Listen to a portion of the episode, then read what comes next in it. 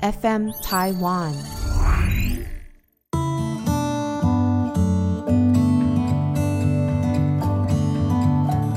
各位听众，大家好，欢迎收听《心理不用学》，我是陈永怡。你今天好吗？过完了新年。现在要准备过农历年，中间时间好像被压缩的有点短，不知道是应该放松好，还是应该准备好心情来过年。那我特别的开心，是今天又有机会请到这个，嗯，我每次要讲说好朋友，又觉得好像不太尊敬。那请到我们的这个前辈，呃，红兰老师，呃，欢迎红兰老师到我们的节目当中。哦，谢谢你。那你不觉得这样就把我叫老了吗？所以啊，我在想，那那这是好朋友了。嗯哎，你每次介绍我说是你同事，我都不好意思。为什么呢？你是我同事啊，都 觉得懂得没你多，不太敢当同事这样子。因为我吃的饭比你多，我过的桥比你多，所以我应该知道的比你多。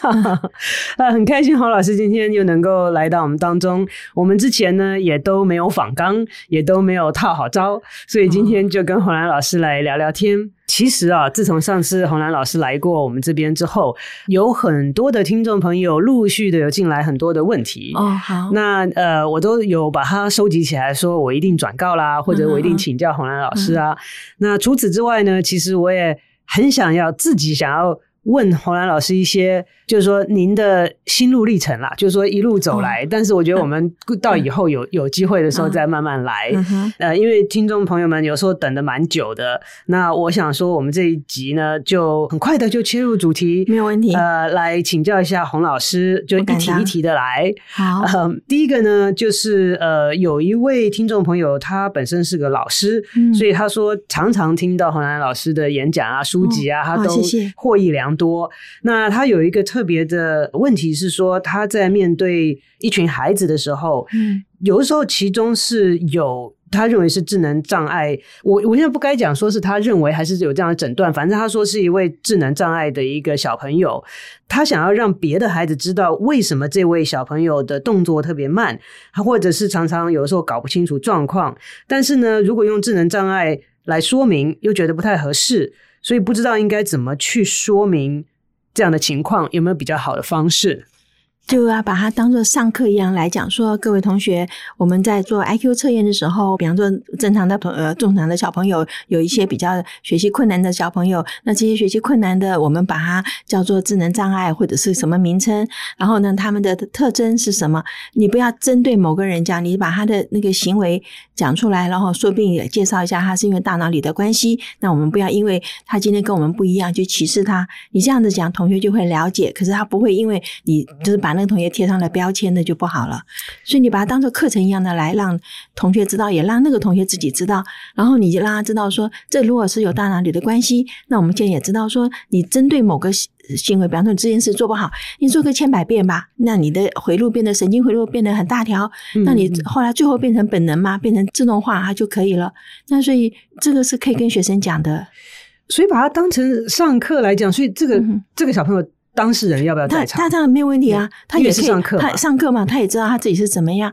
所以我知道有，比方说，如果说有过动，或者是像那个啊、呃、Tourette syndrome 哦，妥瑞氏症，他的通常他的妈妈都会第一天到学校来，就是开诚布公的跟其他小朋友讲说，呃，我这个孩子是怎样怎样，他是一个大脑里的关系，然后叫小朋友帮助他，因为你先跟他讲了。然后，因为是妈妈自己出来讲啊，妈妈就不会来告你，就是我们说是告 告那个。然后你你先跟小朋友讲说他为什么会有这样子。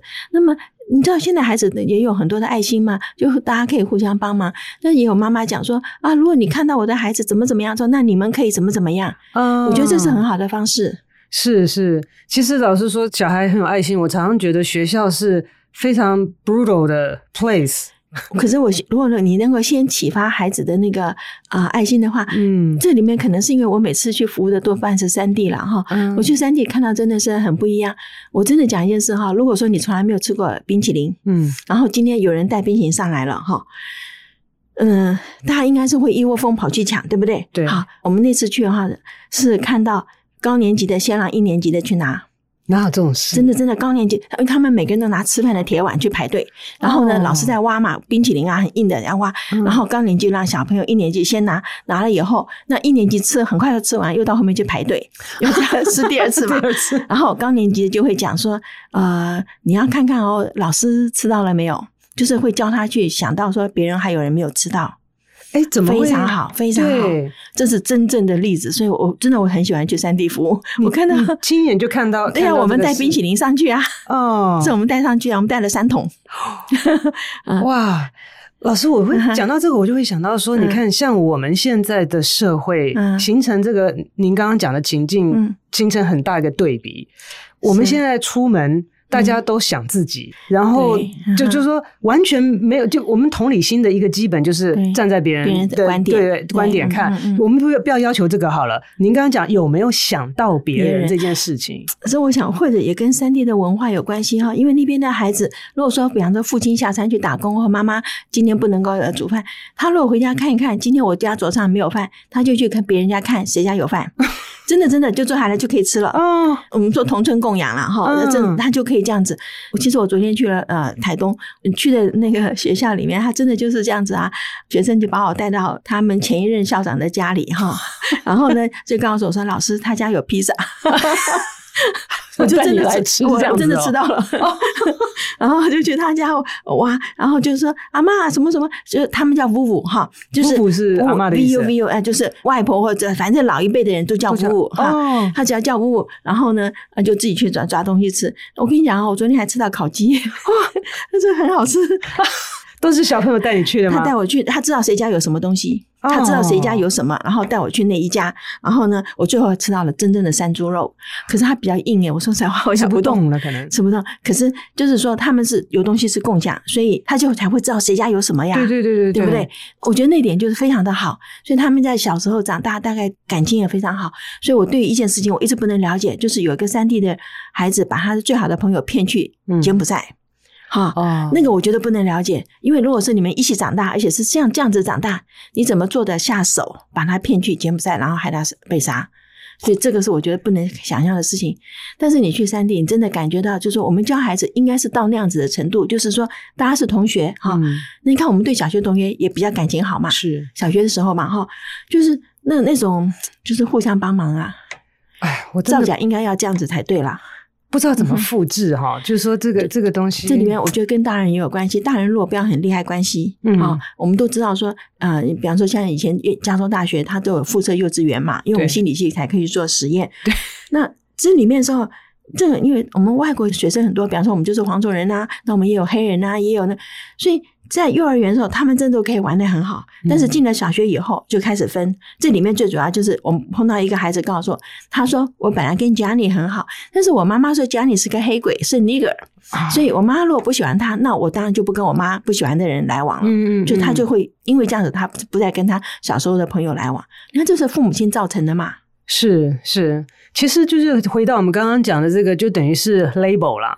就是说，但是我们每一个人都有很多 label 啊，都是很多族群嘛。就是说，我是女生，啊，我是什么年龄的人，我是黄种人。那今天这个有他大脑 function 的必要性，就是把人归类，我才能够分门别类。对，但是呢，刚刚这个听众提到的问题，嗯、就是说他。该怎么办？那老师，您回复就是说，哎，可以当上课的方式，把这个情境，你要教给他，但是教的太，那我们说诀窍，教的方式要比较小心点就是了。是，就是不讲到这个人，然后就讲说，哎，我跟今天跟大家上课是讲这个东西。那万一有碰到小朋友，您刚刚讲到的是，我觉得都是很善良，就是说这个小朋友初衷就是，如果教的好的话，就是有爱心呐，会帮别人想。可是我刚刚就是想说，我常常觉得在可能是在城市里吧，或者是常常听。听到的一些例子是什么？High school 啊，特别是 High school 高中啊，嗯、真的是一个很残忍的地方。如果说上课老师教了这个，嗯、然后小朋友自己去贴了，对不对？我没有讲说是贴他，但是他说：“哎，那他他他就是老师刚刚讲的样子。”你是不是马上就可以提醒他说：“我们不是刚刚讲过吗？他这行为来自于他大脑的关系。”嗯，就机会教育，马上要立刻讲啊，对不对？我们说今天他生病，你能够强迫他跟你一样吗？你要从病人的观点去看他吗？嗯、那就是这就是教同理心了嘛。嗯嗯，所以刚好就是如果这样子的话，还可以有机会教育这样子讲。嗯嗯、那但是所谓的用词的话是 OK 吗？像像我刚刚讲很多这个用词，呃，有些是专业名词的诊断，然后有一些是一般的用语，然后有一些是不太政治正确的语言。那所以这个老师如果用的话，是不是就是像这个智能障碍，算是我我也不太确定，算是算是正式的一个诊断用词吗？如果看这小孩子几年级啦，哈，嗯，如果这孩子年级很低，你老师就不能用智能障碍，因为他不会懂哦。好，就这些老师，我想那个低年级的老师最知道嘛。嗯，我们要聊孩子，要孩子了解一件事情，你必须从他生活的背景里面切入。是他如果生活中没有这个知识，你就切不进去。嗯，所以老师要有同理心，这这一定要啊，对，要知道要知道他怎么，对啊，一二年级的老师哦，为什么要我们说通常要比较年轻一点？就是说你得跟他一起跑一起跳，你才会了解，对不对？哈，如果你坐在办公室，然后看他跑进来满头大汗，你说你去哪里野了，对不对？这是不一样嘛，哈，是是是。哎，那老师刚刚提到您这个昨天才去台东，那这个有没有什么特别的经验啊，或者有些什么要分享的地方？嗯。我知道说我要呃年纪这么大了要休养，不要在机场生气。机场啊，你在那边的经验很好，对不对？看到很多小朋友都很好。对对对，我去的时候真的是主要是因为我到了台东以后，那个因为他是小飞机从后门上的哈，从后门上的，所以呃，你知道我的个性比较急，又不太能能够忍受前面人慢慢吞吞。我通常就是前面上车我坐第一排，后面上车我坐最后一排，这样子我就先走嘛，对不对？对不对？别人要慢慢吞那是他的事，可是我就就不要被人家这样拖累，所以我就一下飞机马上就去画回程的位置。那么他小飞机是二十排嘛，哈，那我就跟他说我要二十排，他说哦不行，已经有那个残障的人士哦，他坐轮椅的，哦那那没有问题，那十九排吧，哦那也是可以啊，对不对？嗯，我就没有再仔细去看哦，我就他就画好，我就我就拿就走。后来一看哇。为什么给我画十七排呢？啊，那中间不是还有两排吗？然后又回头去哦，嗯，回头去的时候，那人就不理我了哈。那我想说，我的心态并不好，是不是？你为什么不给我？我因为我觉得我付的是钱，那你为什么不给我那个我想要的位置？而且我刚刚你才刚刚飞机才到，而且我是晚上六点四十分的飞机，你没有理我，不中间不给我，他他不理之后，后来我真的就声音开始大起来了。嗯，那我后来就想啊，是不是因为我上面有我是敬老票？哦，但是他并没有明文规定敬老票只能坐哪一排啊？没有，但是敬老票收的钱比较少啊，这不有吧？有吧？钱是比较少嘛？对，这钱是比较少，但是不，但权利是一样的。当然就是因为权利一样。如果他说你付的少钱就不可以有坐某个位置，那我也就不敢去讲了，对不对？没错。那我是认为说，那我还是一样付你钱呢。是啊，是啊。那只是说这个敬老票是公家给我的优待嘛？是是是，对不对？你像古代七十岁还可以吃肉嘞。真 的真的，皇帝赐给你一个拐杖，那上面你还然后每年你就还可以吃肉的，那所以我就我就跑去就跟他就真的就跟他 argue，嗯，那后来呃，我这年轻的男生。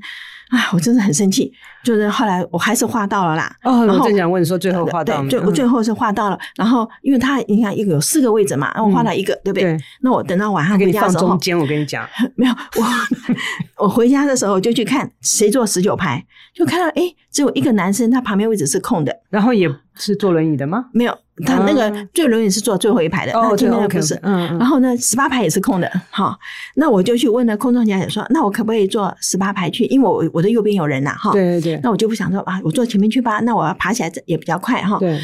他就说不行，因为我们有飞机平衡。我想说啊，那你我多重啊？我 因为我一百八十磅嘛，那个飞他的飞机有平衡，所以就不行。后来呢，就有一个另外就是残障的人旁边有一个男生，那人大概就是说，呃，那个残障人需要比较多的空间吧，哦，他就也去跟空中小姐说，那前面那么空，我坐前面去好不好？嗯。后来过一下子，我听到空中小姐来讲说，呃，我们查过了，你坐那边可以平衡，真的还假的？真的是，我就赶快想，哎，你公你几公斤，我几公斤，你说你你我坐会不平衡，你说怎么就可以平衡？所以我昨天哇回真的，就是说。你所以，我很多人叫我说啊，退休了我们去旅游啊。我说不要不要不要，我在家里啊都不会生气。哎呦。我就我就我是对于这种服务跟 customer service 我是觉得蛮有兴趣，然后呢，兴趣到后来也就变成奥客，呃，哦，你是奥克，我是奥克，我是。我觉得我应不应该是，因为我是只有就我的权利来要求吗？我买票我画要画某个位置，为什么不可以呢？对不对？然后呢，我觉得我我没有这重到那个让你飞机不能平衡啊。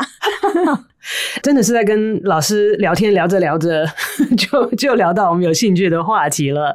因为老师不常来这边，其实我现在正在努力的想要让洪老师能够每个月至少来上我们节目一次，每个月耶，要不然一季吧。所以啊，我在努力当中。但是呢，就善用好我们的时间。下一个问题呢，有一个听众朋友说，他希望可以听到洪老师谈论一些人生的挫折。那不管是呃父母在教导小孩，怎么样能够预备他们长大之后，在面对挫折的时候，更能有这个信心可以持续，然后有韧性可以继续。那或者在成年了之后，不管是进入了学校或步入社会，自己在面对挫折的时候，有没有一些方法或者是呃经验，可以帮助我们更能够，当然都不是愉快的，但是更能够面对这样子的人生的这个处境。好，这真的是一个很重要的问题哈。嗯，呃，这里面最主要就是在孩子小的时候，父母亲就要开始教。那怎么样让他？我跟你讲嘛，小时候，小时候你常常你要的东西要不到，那对吧？对不对？尤其是我不知道，我家常常要东西绝对要不到，小孩子多嘛哈。那要不到的时候，你当然就会，那就是挫折了吗？有时候你要哭，你要干什么？所以我妈就每天就讲，就是你不可能什么东西都是要，所以人生不如意只晓得十之八九，对不对？就这个每天每个人都听过。所以我妈说你呀、啊，那十之八九就是你每次都会碰到，那你偶尔会有一次拿到你要的。嗯嗯嗯。那她这样讲的时候，你就想对啊，因为大部分时候，因为家里比方说只有一个东西。常通常不见得是我拿得到，比方我姐姐、我妹妹，那就是我妈就说轮流啊，嗯、啊，就是风水轮流转啊，她有一天会到你那里啦。希望 好，那这里面就从小就是父母亲就开始教你，人生没有什么事都如你的意，嗯，好，所以我们那时候很羡慕独生子，对啊，独生子什么都是他的，对不对？根本就不要轮流，根本不要什么。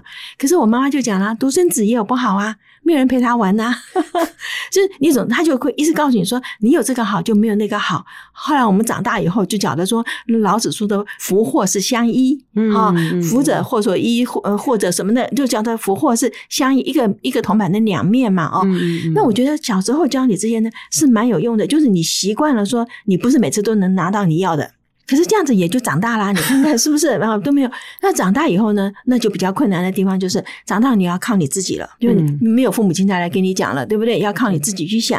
所以我们就晓得说，其实碰到挫折哈，比方说挫折最多一个就是嫉妒，嗯，别人有我没有，对哈，这个东西的时候，解决嫉妒的唯一的方式就是去想你有的，但是唯一方式，你仔细去想，如果你用别的方式，就完全没办法解决你的嫉妒的心。那我去争取到他有的，我就解决了。诶，可是你要去争取 啊，能够争取得到，对不对？是是是。那我们自己都会评估一下。通常这种代价了。通常这种情况都不是超支在己的，是没错，都是超支在别人身上嘛。哦，对对对。所以不是超支在己的时候，你再努力都没有用。没错。所以这个时候你就只能去想已经有的。想你已经有了你的福赐，你才能够平息你的这个嫉妒之心。那算不算酸葡萄啊？不是，因为真的就是我妈妈讲的，说家家有本难念的经。那是，你看他觉得很高兴，对不对？外表上哦，他这个光鲜亮丽，拿到了什么奖、什么职务、什么东西。我妈说，你不知道他回家是什么样。那是真的。对，所以真的是家家有本难念的经啦。所以我妈就说，不要去羡慕人家啊，就是要羡慕你自己，你已经拥有的东西。所以就是你要说，possession，手上拿的东西是最最实际、最实际的。对，哈。假如你。跟他说，骂人家有什么东西，我没有什么，我妈就说你已经有很多了。嗯，就小时候他一直是这样子去教的时候，但是真的叫长大以后，你才会发现，因为嫉妒的心，其实人一定会有，这不可能说我说我想圣人可能都会有，可是他要怎么样不使他在行为上表现出来，或者是因此而得罪人或干什么，他真的就要回头去想一想他已经有的东西。我觉得这是唯一的方法。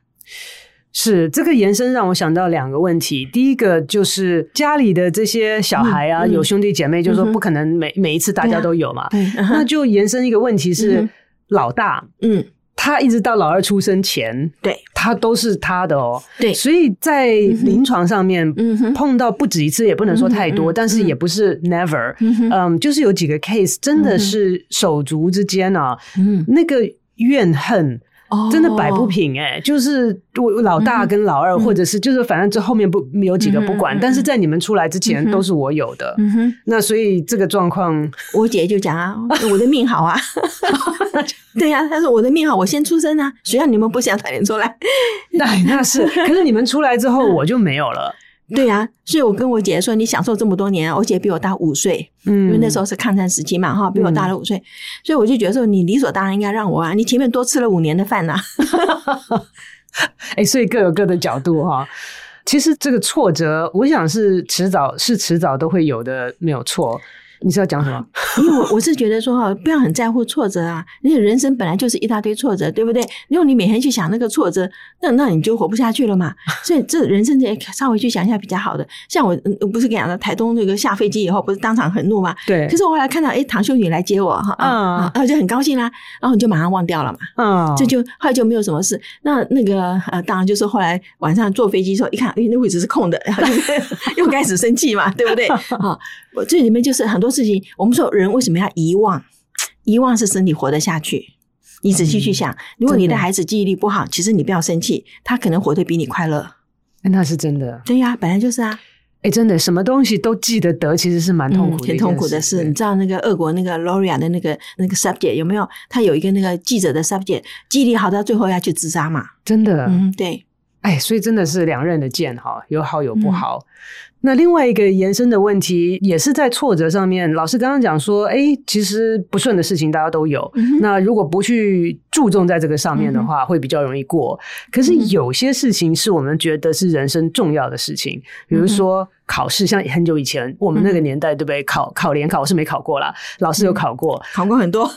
你你怎么可能考过？你你就一次就考上？你怎么考过？你就考过两次啦？我考小学考呃初中那时候要考哦，小学考初中，我那时候要考的。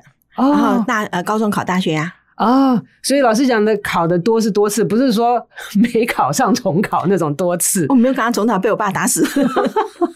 哦，老师，你那时候还说到你以前都去喜欢看剧，然后不念书，京戏，京戏。我没有说我不念书，我喜欢看京戏。但是你很厉害，看京戏。你说考试前啦，我是喜欢看京戏，但是这里面就是说，所以我也每次都跟学生讲说，你们可以喜欢很多的东西，你只要把你该做的事情做完嘛。那你把你该做的事情做完，你就跑去玩你做的做的东西，对不对？就没什么。考联考当然是压力了，但是后来现在想想也好，我觉得我幸好生得早。我如果像现在要去搞什么那种真事，我恐怕是更完蛋了。所以我在想说，人生的大事，有些东西那个挫折有大有小，对不对？就是说，如果这是你人生当中很重要的事情，你你以前我回来听到台湾就是说，哦，没考上建中去自杀，好，或者没考上台大就废了。就是说，大事上面的挫折，难道也可以用这种适应小挫折来面对吗？那个讲起来哈，在当下，比方说，如果你没有考上台大，那你觉得最主要应该是说，你的父母亲觉得丢脸。那是也也不是你自己觉得丢脸，对不对？我们至少可以不要出门吧？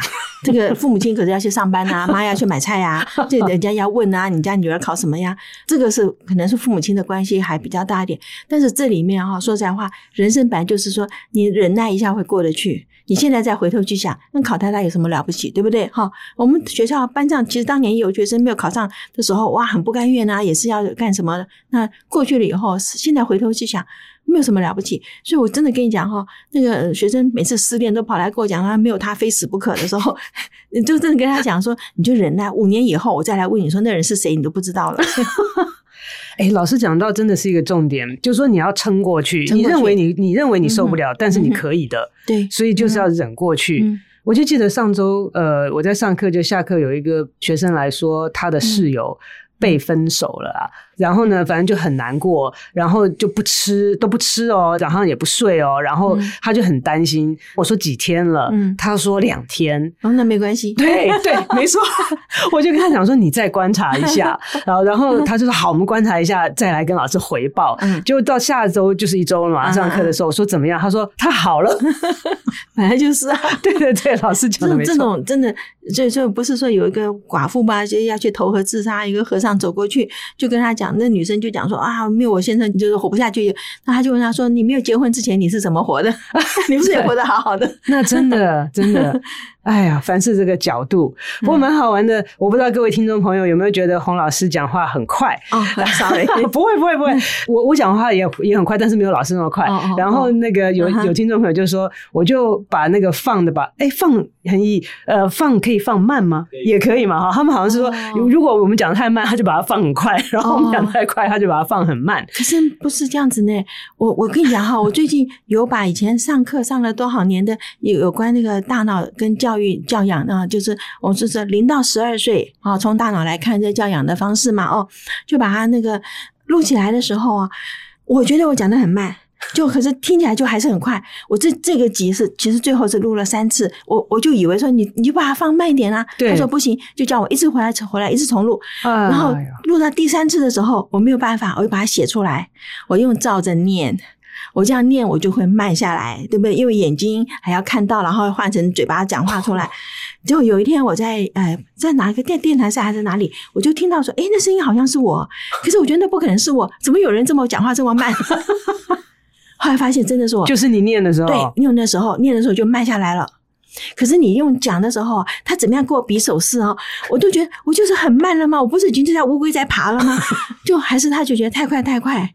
后来就是用念的，所以零到十二岁，我下次放给你听。零到十二岁啊，还是说你从我名字很长，我忘掉了。从脑科学看零到十二岁的教养方式吧，好像就是这样子的。我很惊讶，我真的要把那个留起来，因为我觉得我从来没有讲话这么慢过。但他可能又后还有在什么后置录音吗？有没有可能把它变慢哈？不知道，我不想。但是如果它有可能变慢，我就会气死，因为叫我录了三次耶。对啊，如果他可以做到，干嘛录了三次？录了三次。哎、欸，但您不觉得这样子写出来这样念就不太自然吗？也不会，因为是我自己写的，是是你的话语，因为是我自己的话嘛，因为我自己写的。那我只是眼睛看着照念的时候，速度会慢。嗯、那如果我自己想要讲话的时候，我觉得我没有马上把它讲出来，它可能就跑掉了，就是那个、哦、那个讯息很快就会散掉嘛。对对对，那那个大脑动得很快的时候啊，嗯，就不行。我我记得有一次，我好像看到有一个说是什么爱因斯坦的 quote，他说因为 light travels faster than than sound，是这样没错吧？光比光比光比声音快，我们先看到闪电，后来再听到声音。他说 That's why some people look smart until they speak。很好很好，真的是这样子。所以常常说你不开口，人家也不知道你笨嘛。对对对，所以他是说爱因斯坦是说这个呃光比声音。来得快，那所以有些人看起来还蛮聪明的，知道他一开口讲话就不行了。你知道另外一句话就是，我们花两年的时间学会说话，嗯，花一辈子的时间学会不要说话。真的，真的是呀！哇，真的，真的、嗯、好。那时间真的每次聊天的时候都过得很快，好像是现在只有时间在请教老师最后一个问题了。这个问题呢，我看到的时候，我。嗯，不是很理解他的意思，所以还要查一下。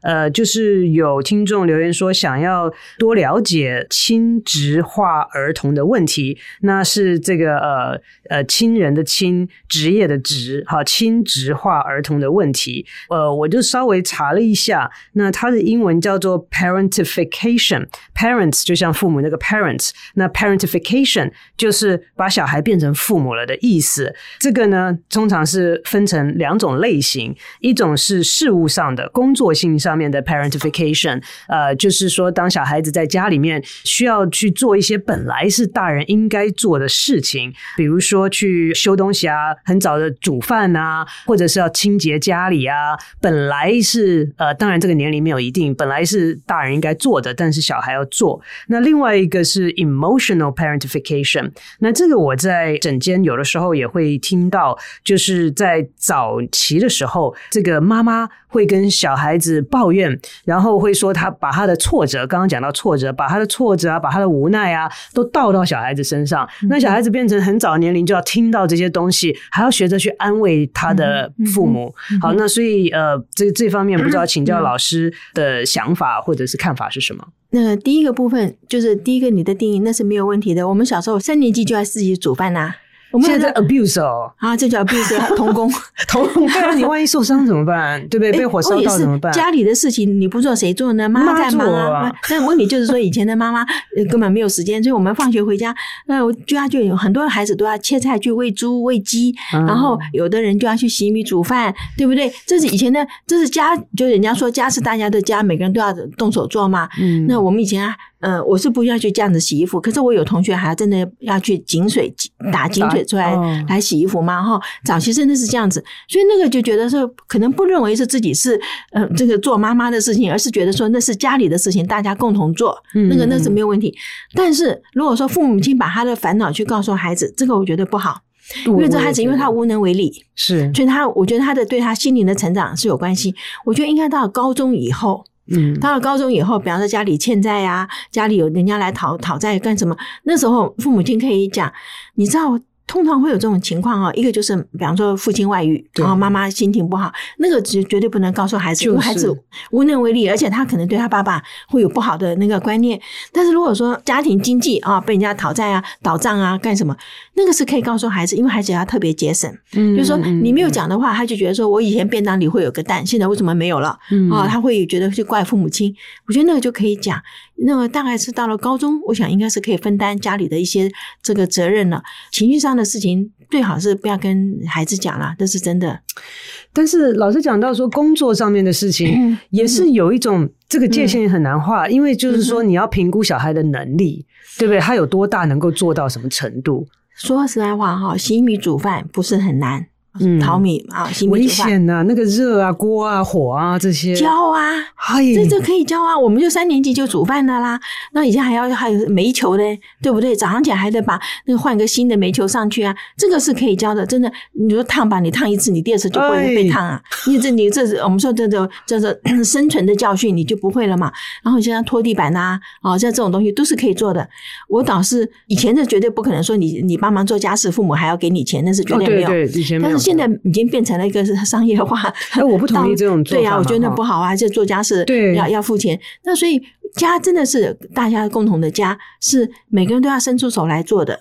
好，这个概念是对的。我觉得现在的环境可能比较好了，所以很少有机会。其实，在这个做的过程当中，你就 belonging 嘛，你就是觉得这是你属于你的家，对啊，对对对。然后我觉得也学会很多的东西。你将来嗯去念大学的时候，你不会像别的人什么都不会做嘛，对不对？哈，这我们自己会自己最会是最好的方式嘛。是是，那这个 emotional 上面这个现象，呃，我理理解这个这个呃亲子化这个字的呃中文的意思之后，我相信我们都有所谓小大人呐、啊，对不对？有时我我你知道那天晚上我出去遛狗，蛮晚了，十一点多，然后我就在公园后面公园里面有一个长椅，就四个女生坐在那边，就很明显嘛，所以我经过我就呃 double take，我回头再看一下，我说你们在这边干嘛？嗯，他们说聊天，我说聊得很愉快吗？还不错，那你为什么要聊天？压力大，哎，小学呢？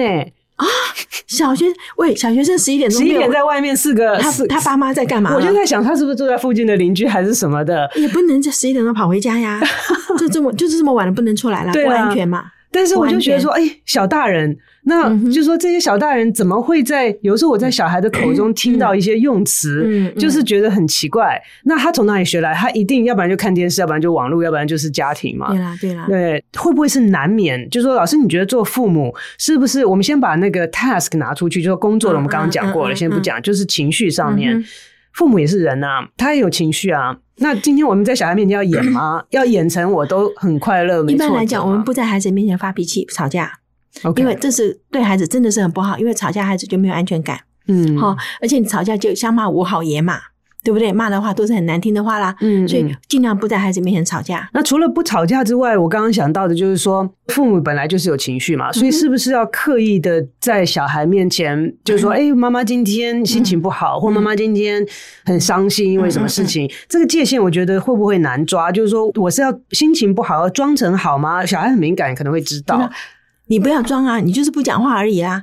就父母亲是需要他自己情绪的管道，对啊。所以我们在上课有跟学生讲，你人生一定碰到很多的挫折，就切记去找你自己的父母亲、你自己的兄弟姐妹，因为当妈好倒霉哦，真的是这样，因为你这样不会被人家出卖。我们看到太多的例子，你的闺蜜把你的所有的东西都说出来，或者是像佛罗里达的州长，他离婚的时候，他太太把他所有事情都写一本书出来啦，所以。这这个是要教的嘛，所以也就是说，人当然都有情绪，心情不好，爸心情不好不讲话，妈心情不好也不讲话，嗯，家庭就气氛很冷，那学生就孩子就赶快把功课做完就跑去睡觉，这是一定的嘛。然后大人再去处理他的事情，但是大人自己要有他的情绪的疏通的管道。是，所以我觉得说有兄弟姐妹有父母在，那是非常的好。嗯，亲戚还是哈，我觉得那个血缘然后血浓于水，他比较不会出卖你。是，可是我们也讲嘛，人需要几个好朋友，对不对？你有一个好朋友不会得忧郁症，三个好朋友你。找工作很很很方便，你有三个三封推荐推荐信，对不对？对。所以其实，在成长的过程里面，我们不管小孩大人，都需要有朋友啦。是。只是那种朋友，就是要确定不是酒肉朋友。是是，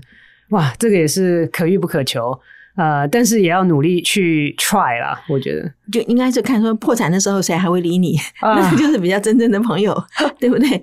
是是，还但是不需要，希望不要破产去 find out。就你就我的意思说，你下台了以后，还有还还还来跟你的那个才是你真正的朋友嘛，对不对？对，那那个跟下台发现什么都没有了，too late。呃，那你另外找朋友，真的、哦，另外找就是那种你现在什么都不是了，对，然后他还要跟你做朋友的人，那也是一样嘛，对对对。对？不对？That's true。嗯哼，好啊，那真的是非常谢谢洪老师再次来到我们的节目当中。呃，希望以后 regular，呃，但是就算不 regular，也希望有空就常来聊天这样子。那各位听众朋友，如果还有任何其他的问题的话，也欢迎大家继续的留言在我们的 FB 或者是 IG 上面搜寻“心理不用学”，让我们知道你们的问题，我们一定会转达，或者是邀请洪老师再次到我们节目当中来亲自的回复大家问题。那今天我们的节目就进行到这边。谢谢大家的收听，我们下周再见。